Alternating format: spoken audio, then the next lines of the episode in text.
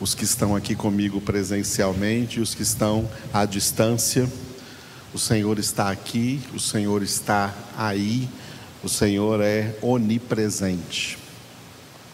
Quando Jesus disse: Onde dois ou três estão reunidos em meu nome, nós pegamos esse onde e pensamos que esse onde é apenas um lugar físico. Esse onde é um lugar espiritual, é Jesus. Nós estamos em Cristo Jesus. Desde que fomos libertos por Deus do império das trevas e transportados para o reino do seu Filho, nós estamos em Cristo Jesus. Jesus é onde estamos reunidos. Independente de estar fisicamente presente ou não, onde quer que nós estejamos, nós estamos sempre espiritualmente reunidos em Cristo Jesus. Aleluia. Louvado seja Deus por essa nossa ceia de hoje. A segunda ceia, de manhã tivemos a nossa primeira ceia e a nossa segunda ceia agora, neste domingo, dia 8 de novembro de 2020.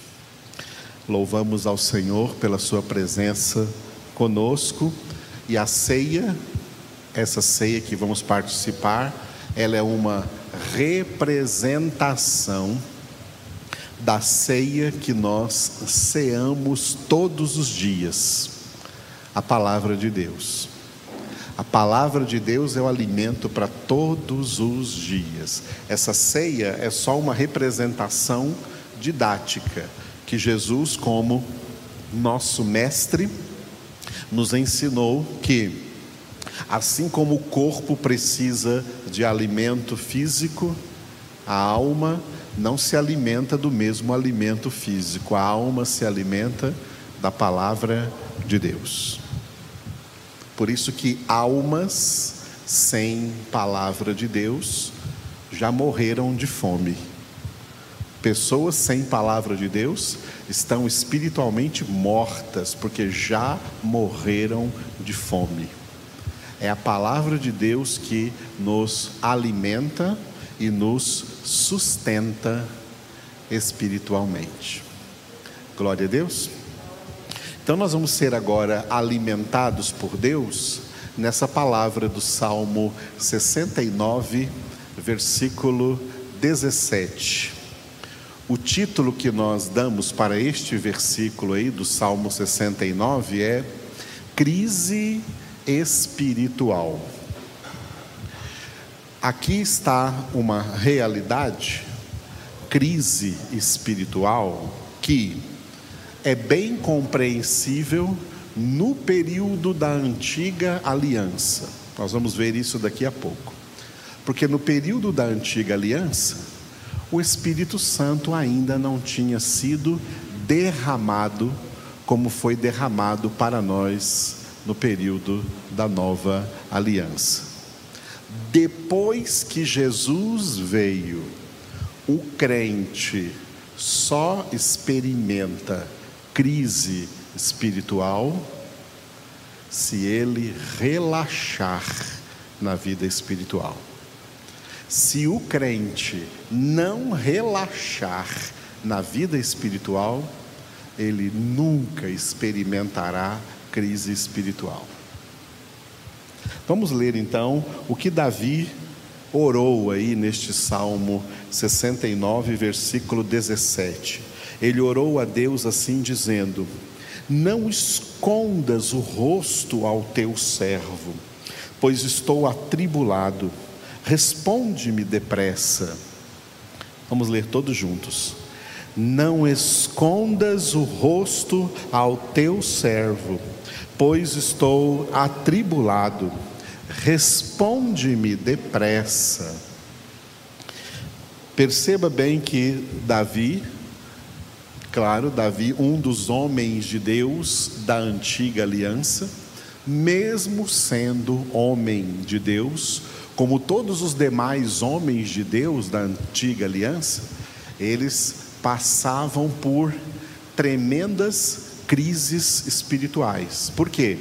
Porque eram homens de Deus, eram homens de fé, o Espírito Santo já agia neles também, mas uma coisa eles não tinham: a plenitude, ou vamos mudar a frase, o acesso à plenitude do Espírito Santo que nós temos hoje, depois que Jesus veio.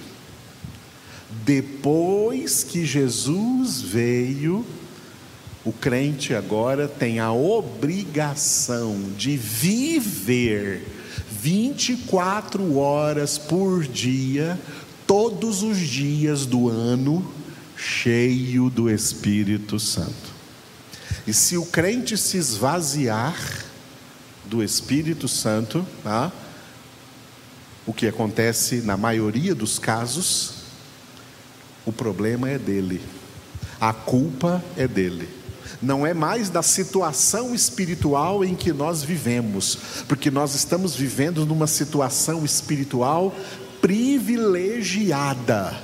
Depois que Jesus veio ao mundo, é completamente possível que os filhos de Deus vivam na terra sem passar por crise espiritual. Passamos por outras crises, mas vencemos todas essas crises pelo poder do Espírito de Deus nas nossas vidas.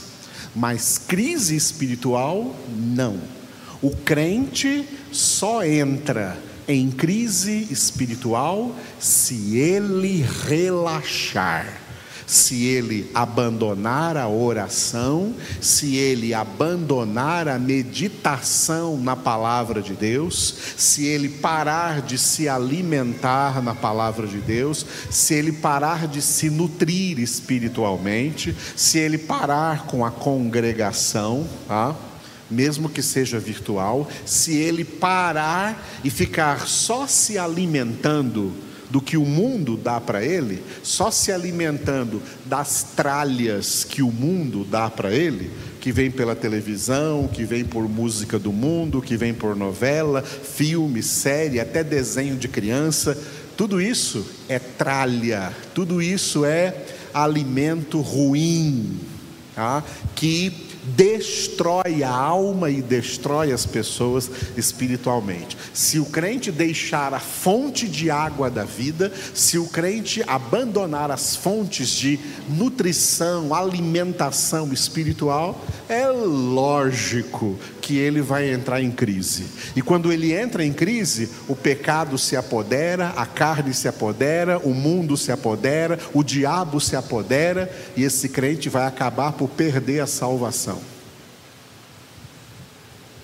Porque ele é quem foi negligente. Eu já vi muito crente falando assim: ah, porque Deus permitiu eu chegar nessa situação. Não, Deus não permitiu, você chegou sozinho nessa situação. Porque Deus, em Cristo Jesus, te deu todas as condições para você jamais chegar a uma situação como essa, de tamanha crise espiritual que te separe de Deus, que te esfrie de Deus, que te afaste de Deus. No Antigo Testamento, como Davi, eles tinham uma desculpa. Nós agora, na nova aliança, não temos nenhuma desculpa para a crise espiritual. Quando alguém está em crise espiritual, a alma enganosa, a alma enganosa, o coração enganoso, começa a enganar esse crente com aquilo que está escrito ali, ó. Não escondas o rosto ao teu servo. A alma do crente em crise engana o crente, como que dizendo para ele dentro dele assim: Olha, Deus te abandonou, Deus voltou o rosto, Deus não está te olhando, Deus não está vendo os seus problemas, Deus não está nem aí por aquilo que você está passando, Deus se esqueceu de você. É isso que a alma enganosa fala lá dentro do coração do crente que está frio, desviado, desanimado, desnutrido, fraco, abatido, decaído. A alma dele o engana ainda mais, o empurra mais para o fundo do poço. E ele fica sentindo: Ah, Senhor, o Senhor escondeu de mim o rosto, e é por isso que eu estou atribulado. Olha, tribulações todos nós passamos, Jesus passou, todos os homens e mulheres de Deus da história passaram, e Jesus disse: No mundo tereis aflições, no mundo tereis tribulações. E o apóstolo Paulo ainda chegou a dizer assim, em Romanos capítulo de número 5, olha, nós damos glória a Deus no meio das tribulações porque a tribulação é muito útil, a tribulação produz algo que nós precisamos para a nossa salvação. A tribulação produz perseverança. Jesus disse que sem perseverança não há salvação. Mateus 24, 13. Aquele que perseverar até o fim, esse será salvo.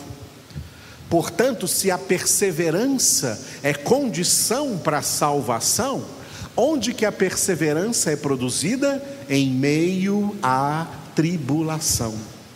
No Antigo Testamento, eles se queixavam de estar passando por tribulação. Estou atribulado. Nós, na nova aliança, nós não nos queixamos por passar por tribulação, nós damos graças a Deus, nós louvamos a Deus por todas as tribulações, porque a tribulação produz o que nós precisamos para a salvação. A, salva, a, a, a tribulação produz perseverança. A perseverança produz experiência. A experiência produz esperança. E a esperança não engana, porque o amor de Deus é derramado em nossos corações pelo Espírito Santo que nos foi outorgado. Aí a pessoa que está nessa crise, né, como Davi estava, ele ora assim, ó, responde-me depressa. Ou seja, parece que ele está assim em desespero, numa situação de desespero.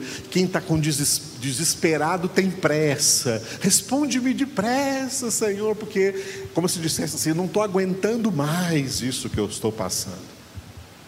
No Antigo Testamento, olha, eu não queria ser uma pessoa lá no Antigo Testamento, lá antes da vinda de Jesus. Eram tempos muito, incalculavelmente piores do que todos os tempos depois da vinda de Jesus, com exceção, é claro, dos sete anos de grande tribulação que vem por aí. A grande tribulação será um período tão difícil como nunca houve antes na história da humanidade. Mas até lá, nós estamos num tempo privilegiado, um tempo que o profeta Isaías chamou de ano aceitável do Senhor. E Jesus leu isso do profeta Isaías na sinagoga de Nazaré e ficou registrado lá em Lucas capítulo 4. Nós estamos agora no ano aceitável do Senhor. Esse ano não é um ano de 365 dias, esse ano é um ano de séculos. É todo o período entre a primeira e a segunda vinda de Jesus. É o ano aceitável do Senhor. Alguns chamam de o ano da graça, o tempo da graça. Nós estamos no tempo da, no tempo da graça, tempo que João escreveu no primeiro capítulo que em Cristo nós temos graça sobre graça. Tempo em que Paulo escreveu em Romanos 5:20, onde abundou o pecado, superabundou a graça. É nesse tempo que nós estamos. E o que não é aceitável nesse tempo é crente fraco, é crente mole, é crente covarde, é crente caído, crente deprimido, crente frio com Deus. Porque o crente que está desse jeito é por pecado dele, é por culpa dele, é por negligência dele, porque a graça de Deus está aí, o Espírito de Deus está aí, a palavra de Deus está aí, todas as fontes da vida estão aqui. Deus já nos deu tudo em Cristo Jesus, para que nós nunca precisemos orar desse jeito como Davi orou: oh, Senhor, não escondas o rosto do teu servo. Estou sentindo que Deus se escondeu de mim. Não. Filhos de Deus nunca sentem isso, porque isso não é verdade. O rosto de Deus está sempre voltado para nós, Deus está sempre olhando para nós, Deus está sempre cuidando de nós, Deus está sempre nos envolvendo. Quando Davi estava fora da crise, olha, olha que diferença. Olha que diferença, Davi, aqui ele está numa crise, mas olha a diferença de Davi fora da crise. É o Salmo 23. O Senhor é o meu pastor. Davi ali está fora da crise, tá? O Senhor é o meu pastor, nada me faltará. Em verdes pastos ele me faz repousar, conduz-me junto às águas refrescantes, restaura, refrigera a minha alma. Ainda que eu esteja em tribulação, ainda que eu ande pelo vale da sombra da morte, não temerei mal nenhum porque tu estás comigo, o teu bordão e teu cajado me consolam, tu preparas para mim uma mesa na presença do inimigo, unges a minha cabeça com óleo, meu cálice transborda, eu sei que bondade e misericórdia me seguirão por todos os dias da minha vida e habitarei na casa do Senhor para todo sempre. Olha o Salmo 23, esse é o Davi fora de crise espiritual. Salmo 69, 17, Davi na crise espiritual. Senhor, não escondas o rosto ao teu servo pois estou atribulado, responde-me depressa.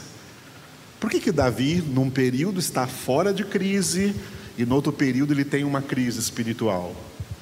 Porque essa era a realidade difícil dos homens de Deus, hein?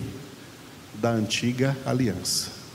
Porque eles não tinham uma coisa que hoje, depois de que Jesus veio, todos nós temos: acesso pleno acesso total à plenitude do Espírito Santo. Foi por isso que Paulo escreveu aos Efésios 5,18: olha, enchei-vos do Espírito, porque o Espírito Santo está aqui para nos encher.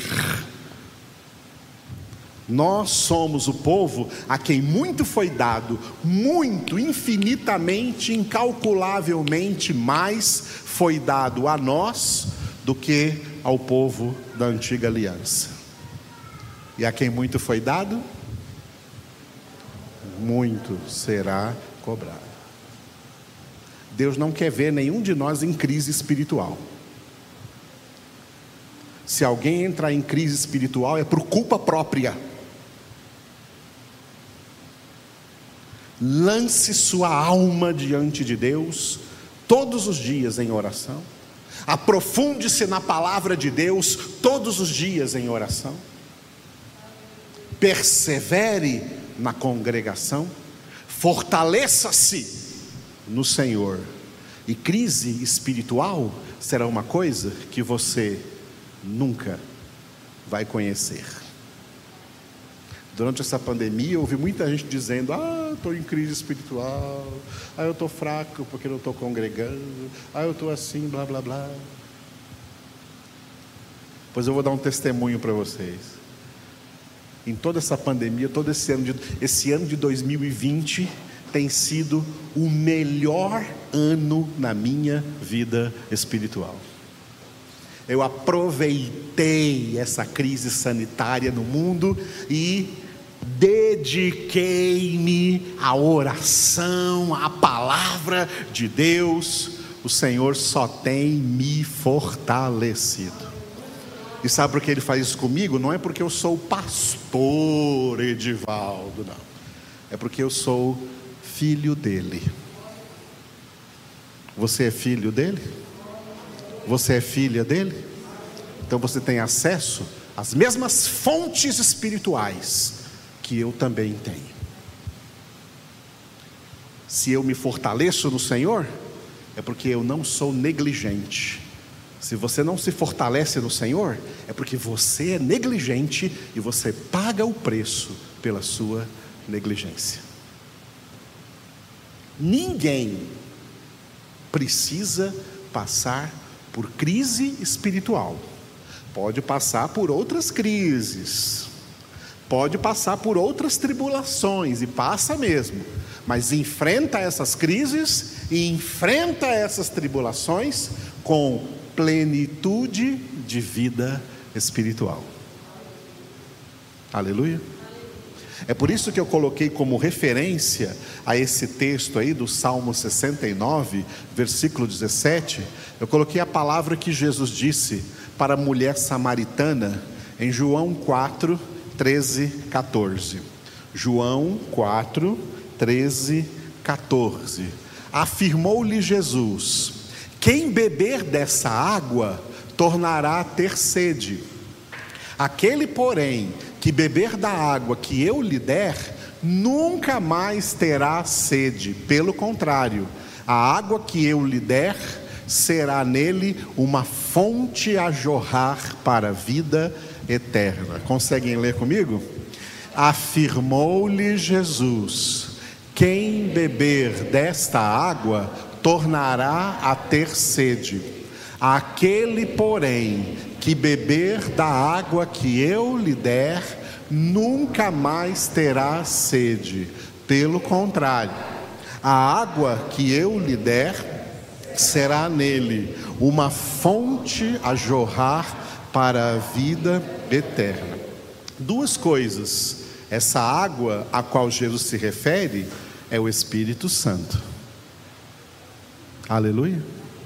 Essa água é o Espírito Santo. Agora, uma frase importante que Jesus diz aí: quem beber dessa água que só Jesus dá, que é o Espírito Santo, ele disse, ó, olha o que Jesus disse. Repita essa frase depois de mim: nunca mais terá sede. Em outras palavras, será eternamente saciado, será eternamente preenchido, nunca mais terá sede. Olha, mas isso aqui, essa frase, nunca mais terá sede, é exatamente isso que eu estou falando para vocês. Hoje, todos os filhos e filhas de Deus têm livre acesso a uma plenitude de vida espiritual, a uma vida espiritual verdadeiramente transbordante. Só fica na pior quem é preguiçoso, quem é negligente e não corre todos os dias a essas fontes de vida que Deus disponibilizou para todos nós em Cristo Jesus. Repetindo, três elementos importantes dessas fontes de vida: a oração, palavra e a congregação. Aleluia mesmo virtual, presencial ou virtual, está valendo. Tá? Quem bebe dessas fontes diariamente da oração pessoal, e tem que ser oração para valer, tem que ser aquela oração, quando fala de oração, vocês já me ouviram falar, eu lembro de Ana, a mãe de Samuel, você lê no primeiro livro de Samuel, capítulo 1, como que é oração. Oração é derramar a alma diante do Senhor. Foi o que Ana disse: Eu não estou embriagada, eu estou derramando a minha alma na presença do Senhor. Tá? Não é chegar aquela oraçãozinha de todo dia, oh Senhor, obrigado por esse dia, amém, aleluia. Não, é derramar a alma diante do Senhor.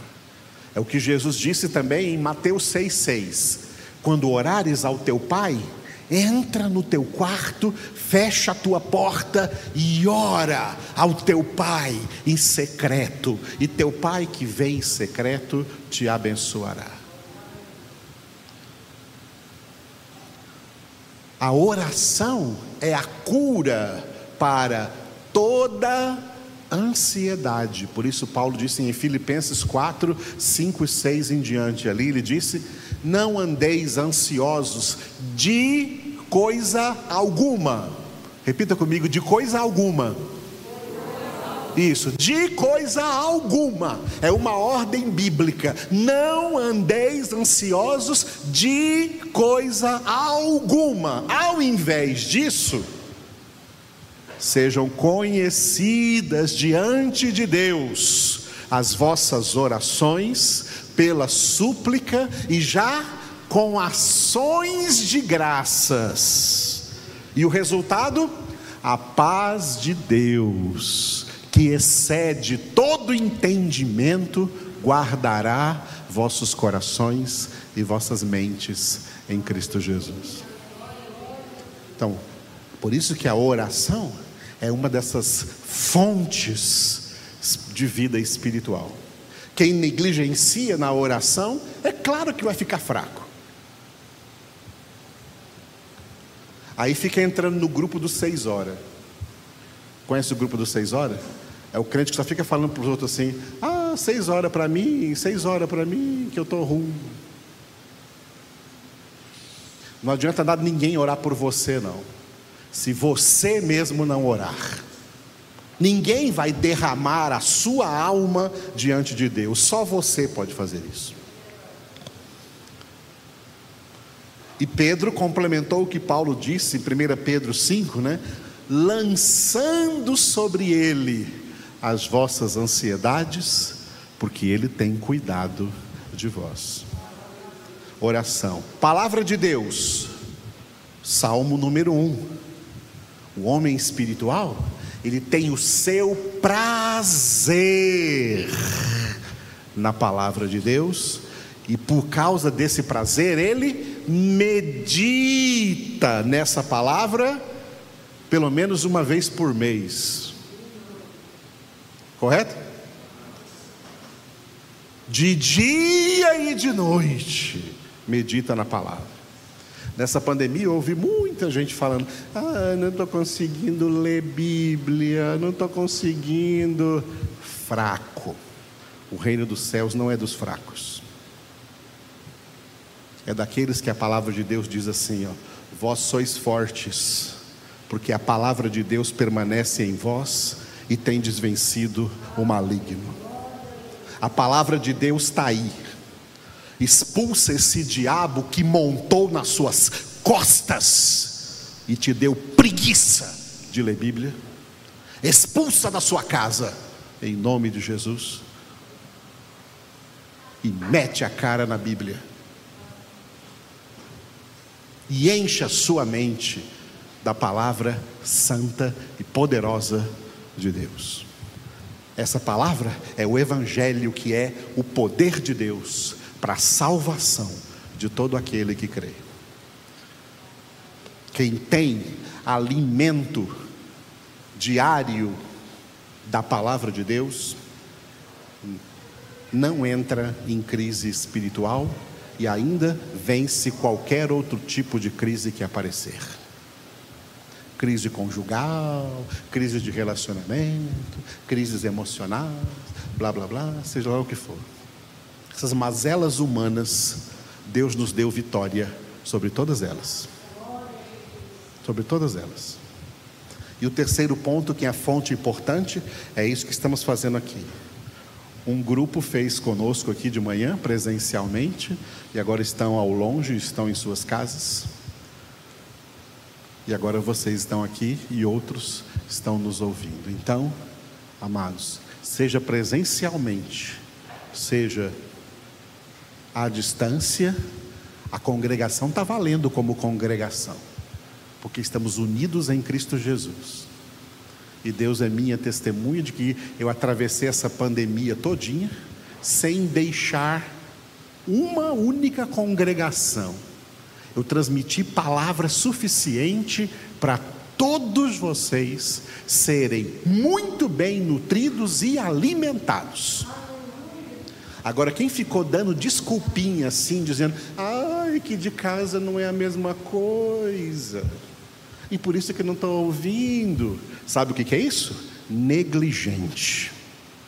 É gente que não tem fome e nem sede da palavra de Deus, e dos tais não é o reino dos céus. O reino dos céus é de, que tem, de quem, para quem tem fome e sede de justiça fome e sede de santidade, fome e sede de Jesus, fome e sede da palavra de Deus.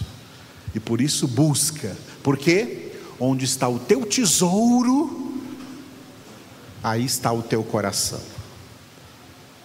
Porque quem não tem o seu tesouro no Senhor, nem na Sua palavra, foi aqueles que não conseguiram ler Bíblia, não conseguiram participar da congregação online, mas garanto que outras coisas que ele gosta ou que ela gosta, continuou fazendo e procurando. Onde está o teu tesouro, aí está o teu coração. O teu tesouro é Jesus? Você prova isso com suas atitudes diárias, 24 horas por dia. E aí você, ó, nunca mais terá sede, pelo contrário, terá fonte a jorrar para a vida eterna. Aleluia. Fique de pé e ore comigo. Obrigado, Senhor. Te louvamos, glorificamos exaltamos, bendizemos, engrandecemos o teu nome. Obrigado por essa palavra que o Senhor preparou para nós no dia de hoje. Obrigado pela graça do Senhor que nos fortalece, que nos ajuda, que nos guia, que nos preenche com teu Espírito Santo que nos leva a transbordar do teu espírito, que nos leva a prosseguir no crescimento espiritual, não importa o que aconteça fora de nós não importa que o mundo esteja em crise sanitária, em pandemia, o Senhor está conosco para nos fortalecer, para nos preencher, para nos guiar, para nos transbordar de vida, de graça, de unção, de força, de poder, de fortalecimento. O Senhor é a nossa força, o Senhor é grande, o Senhor está conosco para nos abençoar poderosamente. Aleluia. Glória a Deus.